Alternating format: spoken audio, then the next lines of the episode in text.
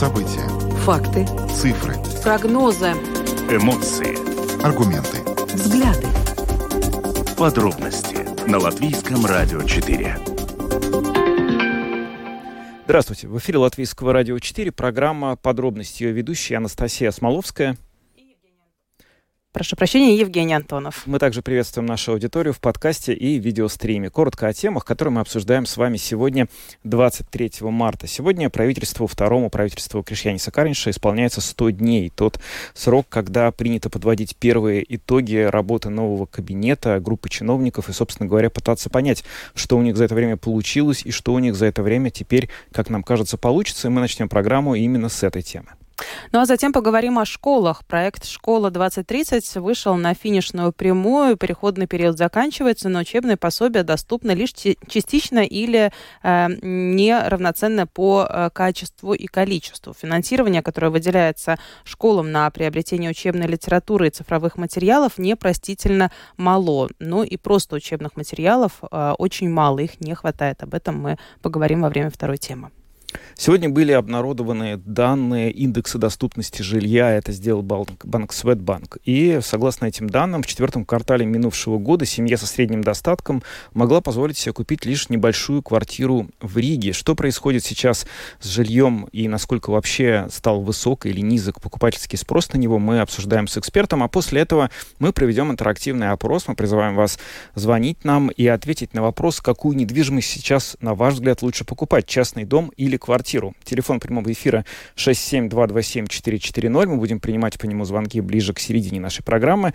И уже прямо сейчас можете писать нам на WhatsApp 2804-0424. Этот номер только для сообщений.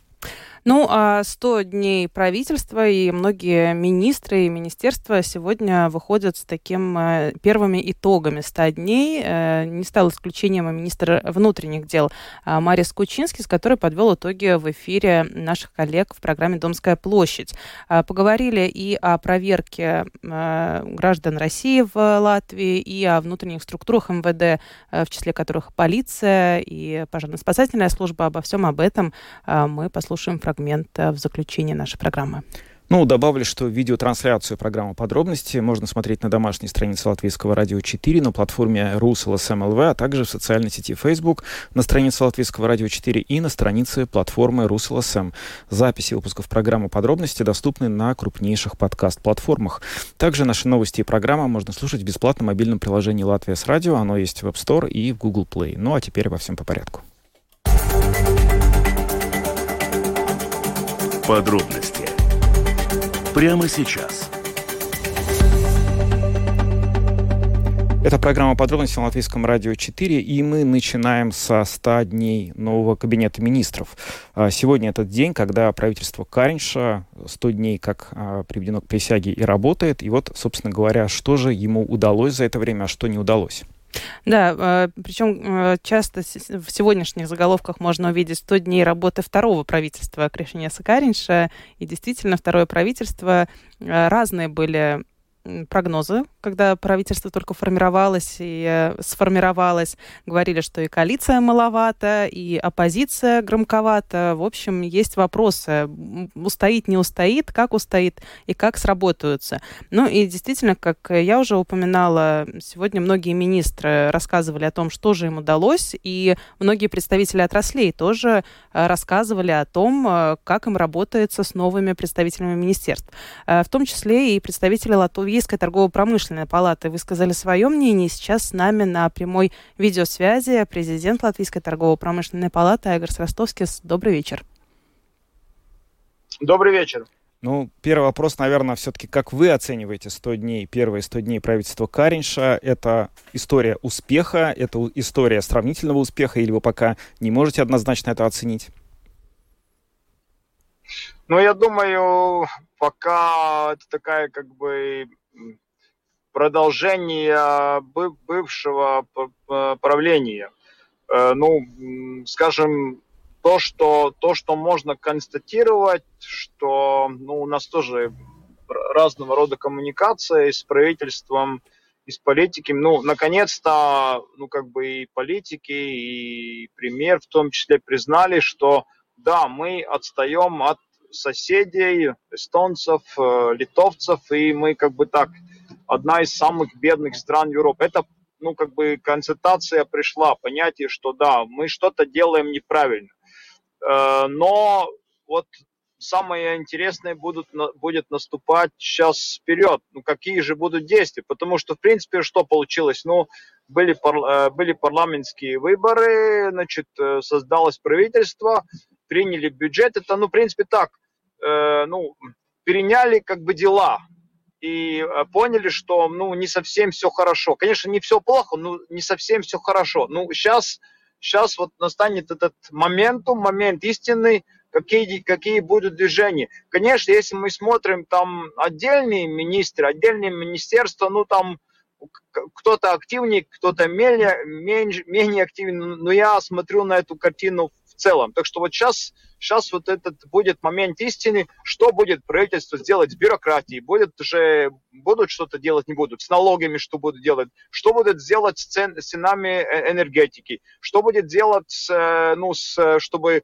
предприниматели могли лучше получить финансирование, что будет делать с рабочей силой, будет э, позволять больше активнее вводить или не будут. Вот эти есть эти вопросы, да, так называемая экономи- трансформация экономики. А эти задачи поставлены перед правительством, как вы считаете? Они стоят в повестке дня? Ну, налоговая политика, наверное, да, мы видим, а... что да, а остальные пункты? Ну, не, ну, знаете, как я назвал вот эти пять пунктов, э, то, что мы, как с, э, с общества предпринимателей, видим, что надо делать, в каком направлении, да, а, как бы правительство не, со, не, не совсем определило, что это такое эконом, экономическая трансформация и что они конкретно будут делать. Потому что ясно, что ну, если просто вот э, делать как до сих пор, последние, там, не знаю, 4-8 лет, ничего не будет меняться. Значит, э, ну, надо, надо э, обозначить какой-то вектор, направление и начинать двигаться. Ну, скажем, та же бюрократия, да, вот в Эстонии, э, если вы э, напишете какое-то письмо там министерству и кому-то, они ответят за 7 дней. У них такой закон. У нас отвечает за 30 дней. Ну, это как элемент, да, просто, да. Вот там, скажем, э, это самый ли вы получить там на разрешение на строительство. У нас намного все дороже и дольше. Ну, вот эти конкретные вопросы. Ну вот, вот, вот смогут заняться конкретно или не смогут заняться конкретно. Вот это, и, и из этого и будут исходить и потом результаты. Да? Так что это вот так, такая ситуация. Так что ждем, ждем активности. А есть какая-то дорожная карта, как эти вопросы вообще могут начать обсуждаться с кабинетом министров, чтобы они стали решаться? То есть, не знаю, например, вот а, в апреле мы обсуждаем налоги, в июне бюрократию, в июле энергетику. Это такой план существует? Как вы это планируете с ними э, решать? Ну, ну вот мы, э, мы договорились с коалицией, что мы встречаемся плюс-минус один раз в месяц, да, вот, ну, после уже выборов. Две, две встречи такие произошли. Первая была такая, ну, вообще, как бы, ну, э, обговорили, как будем работать. И потом а, в январе мы э, встречались вот насчет э, налоговой политики. И, ну, там, там тоже были презентации Министерства финансов и Латвийского банка, и мы показали наши расчеты, да, ну, этот вопрос ушел, ушел уже на такую, ну, на, на рабочий такой уровень, да, там уже сейчас работает Министерство финансов, там мы тоже в рабочей группе и тому подобное. И сейчас мы буквально на прошлой неделе написали премьеру письмо, что господин премьер, мы когда как-то давно не встречались, уже март месяц, уже он подходит к концу, а мы встречались лишь в январе. И мы обозначили, что очень было бы важно вот поговорить, скажем, о бюрократии. Да, и ну так что вот так, так это мы продолжаем наше такое давление. И это есть эта дорожная карта в этой в этой встрече, где коалиция и, и, и с нами, там еще работодатели, еще там как бы основные НВ определить вот эти направления движения, потом уже, ну, уже, ну, потом э, это давать уже вот на, на такой рабочий уровень. Ну вот, вот где-то немножко застряли. А, вот я про, про застряли и про вообще скорость происходящего, начиная от бюрократических каких-то процессов. И мы знаем, что у нас вообще э, как-то, если так посмотреть, вот даже я э, то время, которой я, например, работаю в журналистике, у нас одна реформа заканчивается, вторая начинается сразу. То есть и то, о чем всегда, например, предприниматели говорили, что нам нужна стабильная, понятная налоговая система, тогда мы вот все сможем в ней существовать. Но была одна налоговая реформа, только она заканчивается, следующая наступает. Как быстро надо вводить все эти перемены для того, чтобы мы видели какие-то результаты и была какая-то стабильность в этом? Ну, вы знаете, ну, мир не, не такой не такой простой, да. С одной стороны, конечно, ну, если вы сказали э, налоги, там налоговая политика, да, с одной стороны, стабильность это очень хорошая вещь, ну, с другой стороны, если мы смотрим, что, скажем, э, соседние страны, они как-то что-то улучшают, скажем, что-то снижают, если мы ничего не меняем, то просто инвестиции уходят в другие страны. Так что, с одной стороны, надо, ну, с одной стороны, это стабильность хорошо, но с другой стороны, надо смотреть, что, что делается вокруг, и, может быть, что-то мы тоже можем интересное придумать, да, так но что вот, э, ну, э, надо, надо быть гибкими, в том, в том, в том-то и дело, да, и это вот есть, это есть умение, ну, руководства страны, вот, э, как бы вот это все время мониторить, да, с одной стороны вот мониторить как бы стабильность, с другой стороны вот быть, быть, быть, быть, быть гибкими. Ну, потому что результат э, в конце концов на таблице, да, и вот как раз сегодня опять я посмотрел там последние результаты, да, там Эстония, Литва, она где-то там на уровне там этот э, на уровне Чехии, Испания, ну, экономической жизни, да, Я да, где-то там таблицу, Чехия, да. Испания, а, а мы там где-то Румыния, там Хорватия, Абсолютно ну там так, на, да. на, на, по, процентов 15 встаем, но это потому что менеджмент страны, ну желает лучшего, да, вот и все. Спасибо. Президент Латвийской торгово-промышленной палаты Агро Ростовскис э, поговорил с нами, обсудил 100 дней работы второго правительства Кришиниса Каринша, но говорили мы, конечно, больше о том, э, что еще предстоит сделать. И как раз-таки, наверное, основная работа э, только-только начинается. Спасибо, всего хорошего. До свидания. Всего, всего хорошего, спасибо. До свидания. Да, действительно, наверное, 100 дней, как господин Ростовский сказал, такой ознакомительный период э, закончился. Отрасль познакомилась с представителями, представители с отраслью, те, кто поменялся. Поэтому, наверное, да, теперь самая-самая активная работа должна начаться. Но действительно, будем надеяться, что она будет активной не только на словах, не только э, видимость будет создаваться, но и реальные дела будут делаться. Да, я только могу вот э, напомнить, что буквально вот все те два месяца месяца, что э, шло, шла предвыборная кампания, а потом еще примерно месяц или сколько там, полтора-два, когда шла во формирование правящей коалиции, было много очень разговоров о том, что новое правительство станет правительством экономического развития, которое повернет курс э, Латвии в сторону, чтобы как раз догнать, вот, э, возможно, упущенные годы, наверстать то, что, чего мы отстали от наших соседей по странам Балтии, не говоря уже о других стран Северной Европы, на которую мы часто равняемся, хотели бы равняться. Вот. И, конечно, теперь Теперь, очевидно, вот самое время, потому что бюджет принят, э, в общем, его рамки уже понятны, и вот теперь надо, наверное, пытаться что-то сделать для того, чтобы разобраться, что же нам, в чем же мы так сильно отстали и как нам это наверстать. Да, будем надеяться и пожелать только удачи можем. Да. И переходим к следующей теме. А, проект «Школа 2030» вышел на финишную прямую. Начался, запущен, вернее, проект был в 2019 году, а, но по-прежнему не хватает учебных пособий. Они плохо доступны. Вчера было, состоялось заседание комиссии Сейма по образованию, культуре и науке, и тогда как раз-таки обсудили проект «Школа 2030», но, конечно, больше критических мнений и отзывов прозвучало, чем положительных. Э, по признанию нескольких ораторов, э, ораторов проект, который был начат, э, сам проект в 2016 году, запущен в 2019 году, можно оценить как плохо организованное. Такого рода обсуждения должны были быть проведены в начале проекта. Но действительно все было несколько спущено, потому что ковид начался, и тогда вообще разговоры шли о том, что на, надо ли нам продолжать или не надо, но все-таки надо, и решили продолжить. Сейчас поговорим с директором Ринушской средней школы в Риге Денисом Клюкиным. Добрый вечер. Здравствуйте. Добрый. Здравствуйте, Денис. Расскажите, Надеюсь, пожалуйста, да, что... Ага, все, вроде слышно вас. А что происходит а, с этим планом школу 2030? В каком там все состоянии и какие там сейчас главные проблемы? Uh, ну, вчера как раз Valsts izglītības satura центrs представил такую достаточно ну, короткую, лако, лаконичную, но содержательную презентацию по состоянию проекта 2030, uh, школа 2030, в которой указано, что есть предметы, по которым пособий на данный момент не то, что нет, но и не будет да, то есть э, планируется на 23-24 год. А, э, не все доделано в средней школе по стандарту, то есть там э, есть предметы, по которым фактически тематическое планирование, которое было, ну, которое было запланировано изначально не осуществлено до конца в рамках самого проекта. То есть не в рамках учебных пособий, а фактически э, стандарт образования, принятый уже какое-то время назад, не развернут в рамках этого проекта.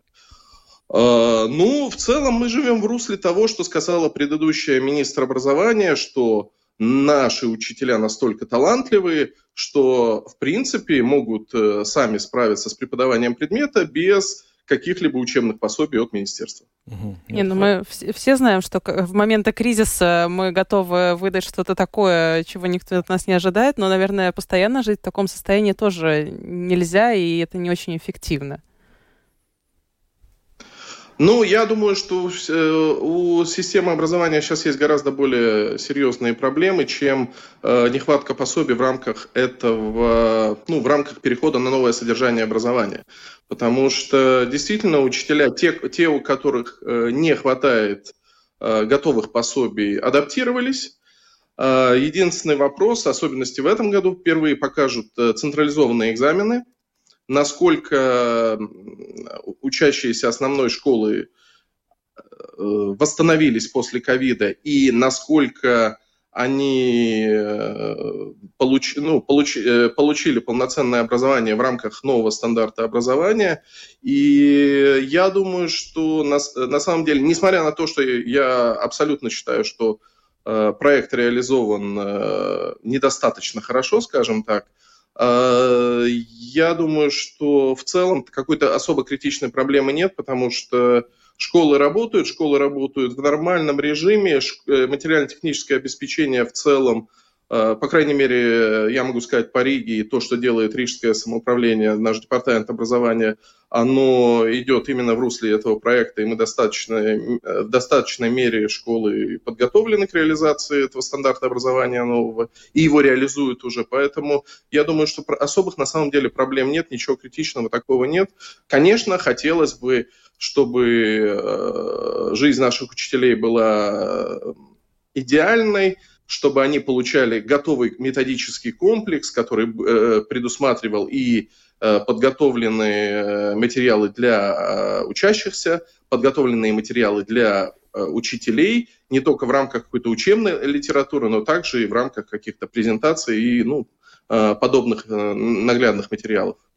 Но не получится ли так, что вот эта реформа, которая ставила своей задачей вроде бы добиться того, чтобы образование стало более качественным, наполнить его иным новым содержанием, она по факту просто, ну, она, может быть, и будет реализована, да, но при этом она не, не получится качественно так, как она была запланирована из-за того, что не хватит вот просто ресурсов, не хватит пособий, не хватит материалов, которые просто необходимы для того, чтобы ее квалифицированно и качественно провести. А, я не думаю, что э, главная проблема этой реформы – это нехватка каких-то материалов. Э, это мое личное мнение, субъективное. Главная проблема этой реформы, что по целому ряду предметов э, содержание образования в рамках вот этого проекта получалось, получилось достаточно рваным и неровным да, поскольку работали над некоторыми предметами очень разношерстные и достаточно большие рабочие группы, да, то есть это могли быть, например, люди из Даугавпилского университета, несколько человек, несколько человек из Латвийского университета, еще какие-то учителям подключались. Это э, над содержанием одного предмета могли работать и 10, и больше человек. И поэтому зачастую видны вот эти негармоничные разрывы в рамках предметов. А, я думаю, что, скорее всего, это несет большую угрозу качеству образования, хотя, ну, стандарт такой, какой он есть, и он не сильно отличается, на самом деле, от предыдущего.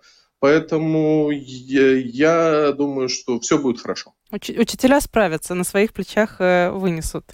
Э, ну, тогда мы не можем... Да, да. не можем мы, наверное, не воспользоваться возможностью и поговорить. Э, мы вчера как раз-таки обсуждали в эфире новые возможности, о которых э, наш премьер заявил, для того, чтобы пополнить бюджеты Министерства здравоохранения и образования, и о грядущем, грядущей забастовке тоже хотели у вас спросить. Ваше отношение, может быть, вы уже обсуждали, будете ли вы участвовать, ваша школа?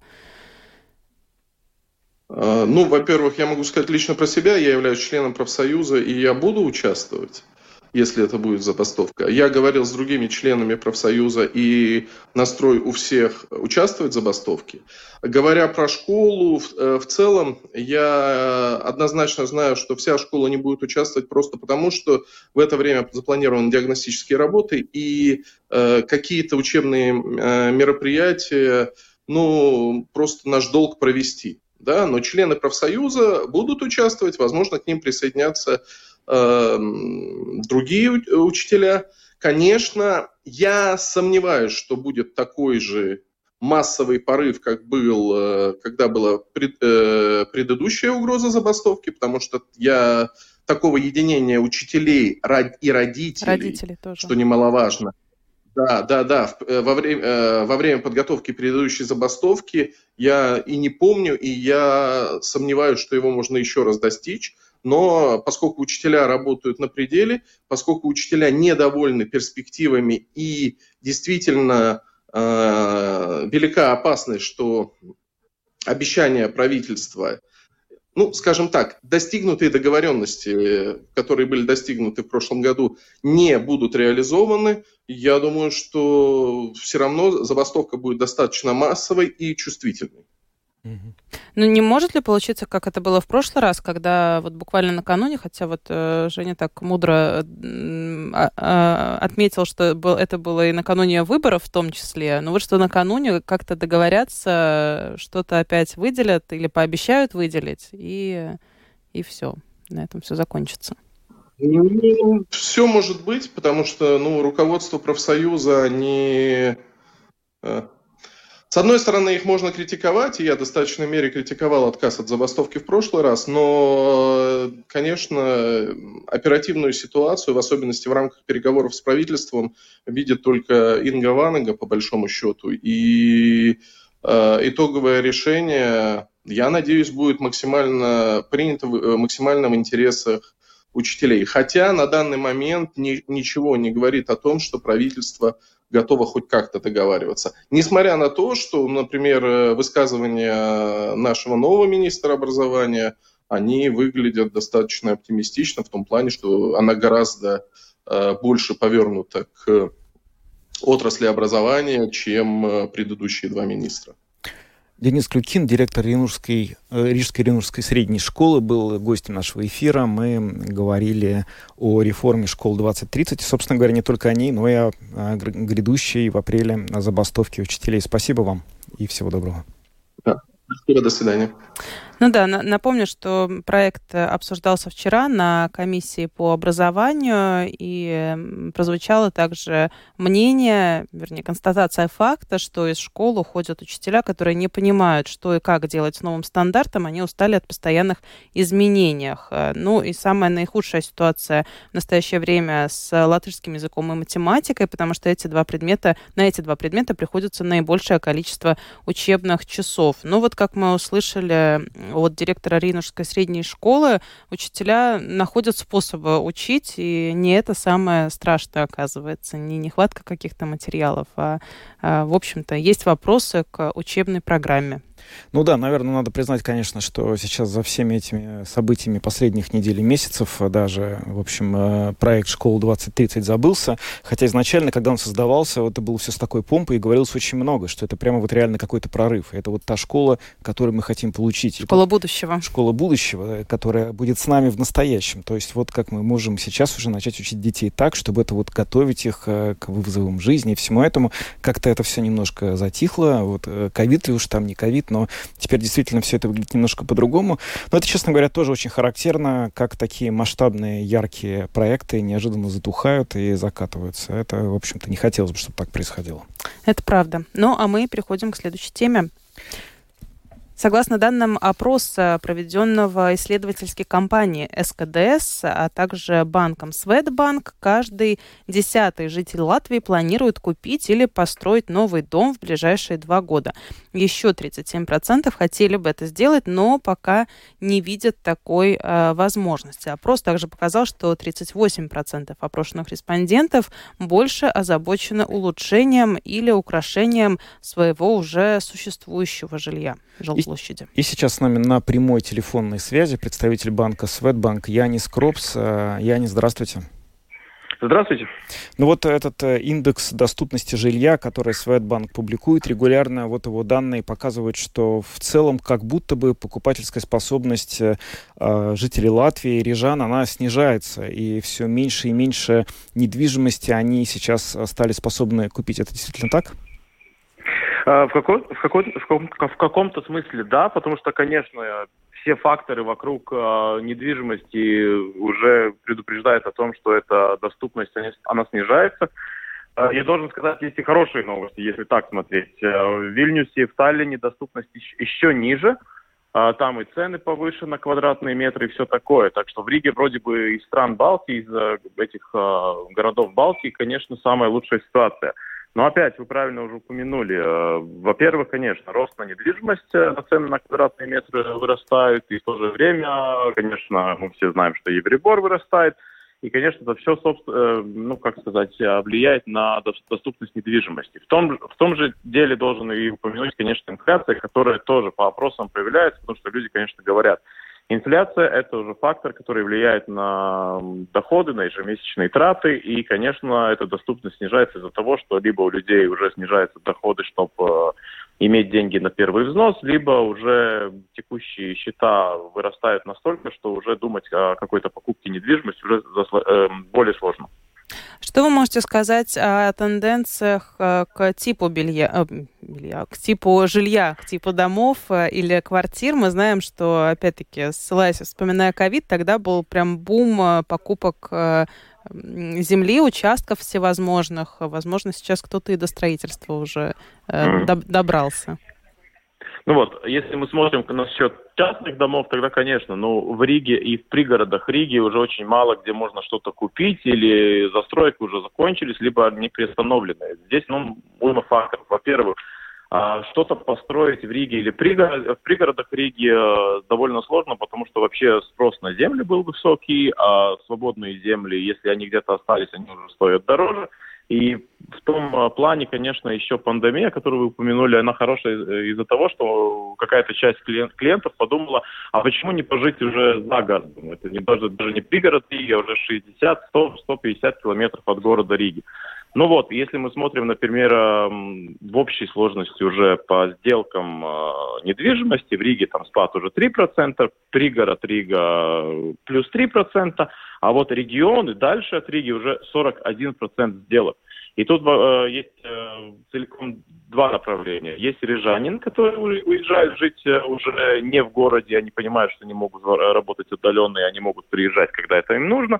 И есть люди, которые живут в регионах. Например, э, как раз сделки при, э, в регионах около больших э, этих... Э, Домов? Э, э, городов? Городов там уже тоже люди больше покупают, больше строят. Конечно, если по строительству, э, самый резкий фактор, который влияет на строительство, это уже цены на строительство. Они тоже выросли в прошлом году из-за всей этой всем этим случаям войны, э, недостатки, недостатка стройматериалов и все такое. Так что, конечно, есть люди, которые уже передумали об, об, об, об варианте строительства. Так что Здесь, знаете, ну, я бы сказал 50 на 50. Есть интерес к тому, что уже если строить, э, понимаем, что в Риге, в, при, э, в пригородах Риги уже очень сложно что-то купить, типа уже построить, тогда люди, конечно, идут и готовы жить уже дальше от города. Ну да, ну вот если вот мы сейчас э, видим ситуацию, когда получается, что доступность жилья снижается, и все меньше и меньше жителей может покупать себе новые квартиры, а квартиры все-таки как-то вводятся в строй, можем ли мы ожидать, что через какое-то время цены на недвижимость начнут идти вниз, потому что они очень здорово росли. Понятно, что растет стоимость строительства, стройматериалы, энергетика, это все ясно. Но если люди перестают покупать недвижимость, то, по идее, нужно снижать цены. Нам этого как-то ожидать в ближайшее время? Но знаете, что интересно? Вот э, с одной стороны доступность снижается, но в то же время интерес к, э, к сделкам э, квартир э, даже растет. Если, например, мы там смотрим сравнение там четвертый квартал и начало года, там, конечно, было, а, что спад э, сделок было за последний квартал 2022 года, там неполных там 9%. Но опять, если мы смотрим, на какие квартиры э, цены растут, это, конечно, новые проекты, энергоэффективные проекты, закладки у строителей на сдачу новых квартир довольно большие, так что в смысле и э, в рынок попадут и новые квартиры. Ожидать, наверное, спад цен на эти квартиры, ну, довольно нереально. И к тому же, если мы смотрим по сравнению с городами, как Таллин, Вильнюс, там цена на квадратный метр еще выше. Опять, если с другой стороны мы смотрим на квартиры блоковых домов, конечно, там цена, если, я бы сказал, стабилизировалась, может, чуть-чуть упала. А, смысл почему? А эти не, энергонеэффективные квартиры, там надо побольше вкладывать их, возобновлять, надо уже смотреть, сколько она стоит, эта квартира, чтобы ее содержать. А, в смысле, новый проект, он будет стоить дороже, но по эффективности вы будете тратить меньше ежемесячно там, на отопление и все такое. Блоковый дом, он где-то будет стоить около 1000 евро за квадратный метр, вроде бы дешево, но в то же время там довольно высокие э, затраты на отопление. Например, эта зима для блоковых домов, а, она была очень, очень сложной в плане э, как раз отопления. Да, это, мне кажется, те, те моменты, которые тоже, о которых задумываются и которые, которые просматривают при решении покупки э, жилья, квартиры или дома. Спасибо. С нами на прямой телефонной линии был представитель Светбанк Латвия Янис Кропс. Спасибо вам. Всего хорошего. Спасибо, всего доброго. До свидания. Обсуждали мы опрос, э, проведенный исследовательской компанией СКДС и Светбанк, а также индекс доступности жилья, который э, опубликовал сегодня Светбанк. Ну, кстати, еще один э, момент опроса по сравнению с опросом прошлого года уменьшилась доля жителей, у которых достаточно сбережений для внесения первого платежа. В прошлом году было 26%, сейчас 13. Да, с, сейчас с платежами, конечно, тоже ситуация стала немножко сложнее, потому что пошли ставки вверх, и все кредиты ипотечные, которые раньше были очень выгодными, они вдруг стали гораздо менее выгодными. Но на самом деле вот это исследование и вот то, что сейчас мы обсуждали с нашим уважаемым экспертом, э, поднимает такой интересный все-таки вопрос. Частный дом или квартира? Потому что, когда был COVID, понятно, что действительно был э, всплеск интереса к строительству частных домов, и это было объяснимо. Люди не хотели ни с кем контактировать, самое самоизоляцию соблюдать э, где-то э, в деревне гораздо проще, чем это делать в многоквартирном доме. А теперь что? Теперь получается, что вроде бы как-то уже все, э, значит, ковиды закончились, нет, не будет уже таких, как мы надеемся, ограничений, и все равно люди смотрят в сторону частных домов. И мы хотим сейчас обратиться к вам и задать вопрос. Что, на ваш взгляд, привлекательней в плане покупки недвижимости? Частный дом или квартира? Понятно, что всегда будут финансовые ограничения, но представим, что у вас есть та сумма денег, которая необходима на покупку. Вот вы купили бы что? Вы купили бы частный дом, например, где-то э, около Риги, или вы купили бы э, квартиру в той же Риге. Телефон прямого эфира 67227-440, и мы также принимаем ваше сообщение на WhatsApp 2804-04-24. Так, у нас есть первый звонок. Здравствуйте. А, Фанит, пожалуйста, отойдите от приемника подальше. Алло. Да, да здравствуйте. Мы вас слушаем. Алло, добрый день. Добрый. Добрый, да. Значит, э, перед тем, как покупать или и дом, и квартиру, нужно прежде всего исследовать местность, в каком, какой местности э, находится этот дом или квартира. Есть э, благоприятные э, места, а есть плохие. Это раз. Во-вторых, э, вот в этих железобетонных коробках люди сейчас, э, они просто погибают. Э, в школе учат, э, элементарный курс физики проходят и знают, что в металлической значит, клетке э, полностью экранируется естественное значит, земное электрическое поле. Это наносит огромный ущерб здоровью человека. Вы за дом? К сожалению, нет, нет, нет, нет, нет, нет. Дело в том, что можно, конечно, безобразный и дом построить. Но, Э, скажем да. так, безобразно построить э, частную квартиру, в общем, э, гораздо проще, чем дом. Если Спасибо бы- за ваш звонок. У нас просто есть еще несколько звонков. Мы должны их тоже Исследовать местность это хороший, Исследовать местность кажется, обязательно. Да, да, С да, это хороший начать, пункт. да. Мгм. Здравствуйте. Добрый вечер. Я сейчас живу в много- многоквартирном скворечнике. Пока меня все устраивает, кроме одного, что все решения надо принимать э, большинством голосов, допустим, ремонтные работы Мгм. там или еще Это что-то очень большая да? проблема, да, это правда. Это, Да. кстати говоря, спасибо за ваш э, звонок. Это действительно еще одна проблема, когда у тебя свой дом, ты решение принимаешь сам. Когда у тебя возникает дом хотя бы на 4 квартиры, собрание Да. жильцов, А если там э, 100 квартир, то все еще сложнее. Это Даже просто- та же энергоэффективность и путь Это- к ней становится длиною. недостижимыми, абсолютно. Э, сожалению. Здравствуйте, говорите, пожалуйста. Алло, здравствуйте. Я добрый вечер. Добрый. Э, Я за дом, Так. э, э, потому что я еду домой, и у меня нет проблем поставить машину, мне не надо искать место. Я себя спокойно и нормально чувствую. А вот, допустим, дочь моя за квартиру, ей дом не нужен.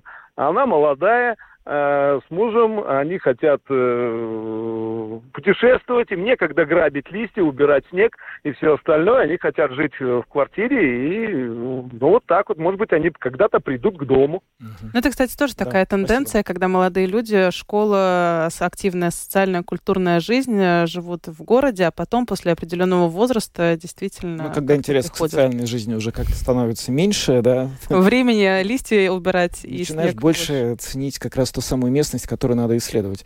Да. А Есть еще один звонок, наверное, примем его последний. Здравствуйте, говорите, А, пожалуйста. добрый день. Но если бы были деньги, однозначно, дом и подальше от, цен- от центра города. Мгм. Чтобы можно было открыть окошко, чтобы птички пели, чтобы солнышко светило. Природа. Никаких этих самых Да. да, заморочек. Природа это довод. Спасибо за Да, звонок. Спасибо. Ну что ж, э, еще один звонок есть? Да, Будем, есть еще наверное, один принять звонок. последний. Коротко попросим очень высказать свое мнение. Здравствуйте. Дом или говорите, квартира? пожалуйста. А, Здравствуйте. Здравствуйте. А, Я, я лично за дом, потому что, а, потому что, так, сейчас на радио делать. А, потому что а, я, я хочу, допустим, а, громко музыку слушать, да. Да, это И- тоже довод. И, очень, ну, такой специ- специфический, да, вот, допустим, вот ты не можешь послушать э, в многоквартирных там э, домах, да, вот э, громко ставить, да, ограничения есть, да. И там, допустим, вот не понравится соседу твоя музыка какая-то, знаете, там такое бывает, да. Бывает, да. И, Мгм. и поэтому вот из-за этого я хотел бы многоквартирный дом. И, и плюс тебе там нужно там слушать, э, э, что там соседи там делают, знаете, там, ну, терпеть все это, да. Э, ну, так. Поэтому Да, я так- понятна ваша позиция. Спасибо большое за звонок. Но у нас подавляющее большинство звонивших э, хотели бы купить дом или явно едут домой в дом. И это, в общем, объясняет, что не случайно результаты индекса Светбанк были именно такие, что люди действительно предпочитают частный дом. Все как-то тянутся к уединению и тишине и природе. Мне кажется, что мы все чуть-чуть устали. Создается такое впечатление. Создается, очень А, создается. Но э, не устал министр внутренних дел Марис Кучинский. Сейчас мы послушаем э, фрагменты из интервью нашего коллеги Андрея Хуторова из программы «Домская площадь». Э, 100 дней работы э, Мариса Кучинскиса в роли министра внутренних дел в том числе. А, Поговорили они о проверке э, российских граждан, о внутренних э, структурах МВД, как они выживают, э, что сейчас происходит с ними. Так что послушаем. А, Да, это касается того, что всем э, гра- гражданам России, которые были гражданами Латвии, потом взяли гражданство России и живут здесь по ПМЖ, а, напоминаем, согласно решению правительства, нужно будет до сентября подтвердить знание латышского языка на уровне не ниже А- А2. И вот, собственно говоря, о том, как эта мера будет в реальности работать, какие там проблемы, потому что кто-то считает, что это вообще их не касается. Об этом министр э, поговорил сегодня, он рассказал об этом подробно, и призываем послушать всех тех, кого это может касаться. Во-первых, 1 сентября было и остается финальной датой для всех тех, кто притворяется, будто понятия не имеет об этом вопросе. Для тех, кто до сих пор не записался в очередь на языковую проверку и не горит желанием делать это. В свою очередь, тем, кто не сумеет сдать языковой экзамен с первого раза или будет иметь другие объективные причины, будет дана еще одна возможность до 1 декабря. Это позволит избежать огромных очередей накануне 1 сентября. Я допускаю, что в отношении тех, кто считает, что эти нормы их не касаются, их дела будут первыми, которые начнут рассматривать уже в сентябре. Все остальные, кто будет пытаться пройти языковую проверку снова, сможет сделать и позже. Но в любом случае, по нашему предложению, абсолютно для всех включается самый последний срок 1 января следующего года, до которого будут рассмотрены все конкретные вопросы. Если к этому времени станут известны результаты языковых проверок, этот процесс будет недолгим. Если же процесс затянется, то до конца года Управление гражданства и миграции и Госслужба безопасности должны управиться с выдачей заключений. Наверняка будут такие случаи, когда проверка еще не завершится, но у людей уже закончится срок вида на жительство. Какими будут их права в это время? Не потеряют ли они права на получение пенсии или медицинской помощи? В течение этого времени ни у кого из людей ничего не отнимают. Да, при прежней редакции закона была угроза в отношении системы здравоохранения по другим вопросам. У меня нет индикаций, что Сейм не сможет утвердить наши уточнения и что в течение двух заседаний мы их не примем, не меняя при этом итоговой сути закона. Это позволит избежать незамеченных в спешке проблем и очередей. Многие уже сейчас задаются вопросом, а что будет с теми, кто не сумеет до конца года пройти языковую проверку со второго или третьего раза, с теми, которые, как вот вы сейчас говорите, делают вид, что их это не касается. Труднее с теми, кто делает такой вид. Это им никак не поможет. А таких, кстати, много? Пока я могу только спекулировать об этом, но такие люди есть, которые, возможно, выехали из Латвии в другие страны Европы. Мы каждодневно сталкиваемся с этим, когда рассматриваем вопросы о временных видах на жительство, а этих людей просто нет в Латвии. В отношении тех, кого нет и кто не может сдать экзамен, есть возможность получить временный вид на жительство. Каждый случай будет рассматриваться отдельно. А дальше что? В социальных сетях некоторые диванные эксперты договорились до того, что возможно даже депортация из Латвии. Надеюсь, мы до такого не дойдем. Я полагаюсь на разум и понимание этих людей, на их выбор жить в Латвии. К тому же языковой уровень, который требуется, мне кажется, его нельзя назвать неадекватным. Между тем, суд Сатурсма принял уже несколько заявлений от граждан России и их юристов, недовольных таким подходом к ним. Способны ли эти судебные тяжбы сказаться на сроках проверок, возможно, на самом законе об эмиграции? Насколько я смог ознакомиться в публичном пространстве с содержанием этих заявлений, люди говорят о том же, что и наши законодательные поправки, о переводе времени проверок, о рисках судебных тяжб. Думаю, если мы примем наше решение, исход будет более предсказуемым. Но все решит Конституционный суд, который принимает окончательные решения без права их обжаловать. Говорит министр внутренних дел Латвии Марис Кучинскис, глава МВД, также далее в интервью площади, рассказал о том, что дополнительно позволит полиции, пожарным и погранохране принятый госбюджет на этот год. Прежде всего, небольшое, но все же повышение зарплат, ремонт и открытие новых пож- полицейских участков, новую технику для пожарных и завершение обустройства восточной границы. Решит ли это проблему нехватки полицейских и позволит ли обеспечить все выезды на пожары на фоне сокращения времени работы некоторых пожарных депо в провинции. Вопрос открытый. При этом, несмотря на проблемы, до сих пор не слышно, чтобы занятые в системе внутренних дел громко заявляли о своем недовольстве. Скажите, вас как министра это не удивляет? Спрашиваю Мариса Кучинскиса. Со стороны оборонной сферы тоже не звучат. Не могу сказать, что мне не хотелось бы иметь больший бюджет. Например, просится больше, чем нынешнее 10% увеличение зарплат занятых в системе внутренних дел, полицейских, пожарных, пограничников, также сотрудников УДГМ. С учетом их работы в условиях невероятных очередей, которые почти исчезли, но хочется заплатить людям больше. Если бы у нас не было инфляции, которая выражается двузначной цифрой, люди ощутили бы эту небольшую прибавку. Но это еще и угроза новых свободных штатных мест, которые нужно кем-то заполнить. Кстати, о дефиците кадров, то каков он сегодня в полиции? Ну, После реформы, которая постепенно расставляет все по своим местам в госполиции, концентрируя работу полицейского не только на вызовы, мы уже не можем говорить о таком дефиците, как еще какое-то время назад. Тем не менее, работников не хватает. Например, в Курзаме у нас 86 вакансий. Примерно столько же в Видземе. Меньше в Латгалии. Дефицит есть. И мы, по мере сил, рекламируем возможность для молодых людей идти учиться в полицейский колледж. К тому же престиж работы полицейского растет и повышается. У нас хорошее техническое обеспечение, да и в бюджете полиции небольшой плюсик. Это позволит обустроить полицейские участки, которые до сих пор находятся в доисторическом и ужасном состоянии. Так, полиция получит новый участок на улице Мукусалас в Пардаугаве и в центре на Бирзнека Упиша. Также в этом году откроются первые центры управления катастрофами в регионах. Всего таких будет 34. Пожарные уже в этом году получат десяток совершенно новых машин. Это небывалое число. А в ближайшие годы будет заменен весь пожарный автопарк. Так что повода сказать, что сфера внутренних дел в этом году обделена, у меня нет. Но в то же самое время в регионах приходится сокращать время работы пожарных постов, и причина все та же – нехватка людей.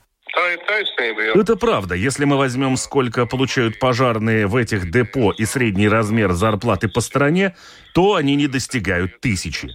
Будем откровенны, отсюда и проблема с кадрами. Одним из решений, чтобы не пришлось закрывать эти депо, должно стать привлечение пожарных добровольцев. Это то, о чем говорит новый руководитель пожарно-спасательной службы Балтманис, а также уже упомянутые мною центры управления катастрофами, в которых также будут работать полицейские, медики из неотложки, которые смогут друг друга дополнять в работе. То есть полицейские будут э, помогать тушить пожары? Нет, они не будут тушить, но некоторые водители, например, скорой, могли бы водить пожарные машины после того, как отработают свою смену в службе неотложной помощи. Обеспечение непрерывной работы пожарно-спасательной службы – одна из наших главных задач в этом году. Чтобы мы не дошли до закрытия депо и вопросов, как вы справитесь с тушением пожаров. До такого мы не должны дойти. В одном только Рижском регионе не хватает трети дорожных полицейских. Как с этим быть? Но при этом мы имеем позитивную статистику дорожно-транспортных происшествий на дорогах. Она улучшается. Это результат совместной работы с ЦСДД. Например, за счет технических решений, фоторадаров. И еще о конкретных цифрах. Официальная статистика показывает уменьшение количества преступлений в Латвии. В прошлом году их число сократилось более чем на 6 тысяч. И это на фоне разговоров о проблемах в госполиции. Господин министр, здесь э, просится ваш комментарий. Думаю, здесь это может быть связано с применением технологических решений, когда техника вносит свой вклад. Те же камеры видеонаблюдения. Я привык к тому, что меня обычно спрашивают, почему статистика растет. А тут уменьшается и становится лучше. Если честно, я не готов к такому ответу. Одна из версий, что далеко не все преступления и правонарушения доходят до полиции. Это по сути невозможно. Сегодня каждое заявление необратимо вводится в систему, и его невозможно списать или просто так изъять из нее. Нет, Такого быть не может. Это было бы неправдой. И последний вопрос о буднях пограничной охраны. На ваш взгляд, насколько она сегодня укомплектована и сильна? Если вы хотите услышать опасения, то меня беспокоит низкий интерес к учебе в пограничном колледже, который находится в Резекне. Хотелось бы, чтобы в будущем в нем училось больше курсантов. Что касается ситуации на границе, то она достаточно хорошая. К тому же на границе с Белоруссией у нас хорошее сотрудничество с государственной полицией и службой госбезопасности. На помощь приходят и Сарги. С охраной справляемся. Что касается технического оснащения, удалось устранить препятствия, мешавшие обустройству границы. Строительство ограждения сейчас идет по плану. В ближайшее время завершится конкурс на установку камер видеонаблюдения. С учетом всего, в следующем году граница будет обустроена полностью. Что-то может уйти в 2025 год, но большинство работ будет закончено в следующем году. В том числе видеонаблюдение за Даугавой со смотровых вышек.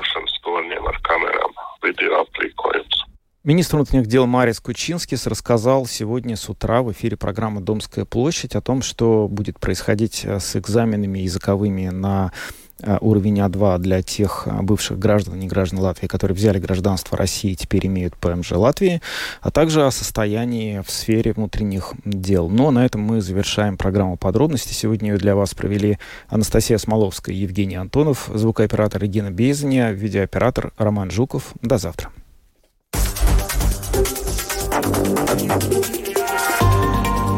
Латвийское радио 4. Подробности по будням.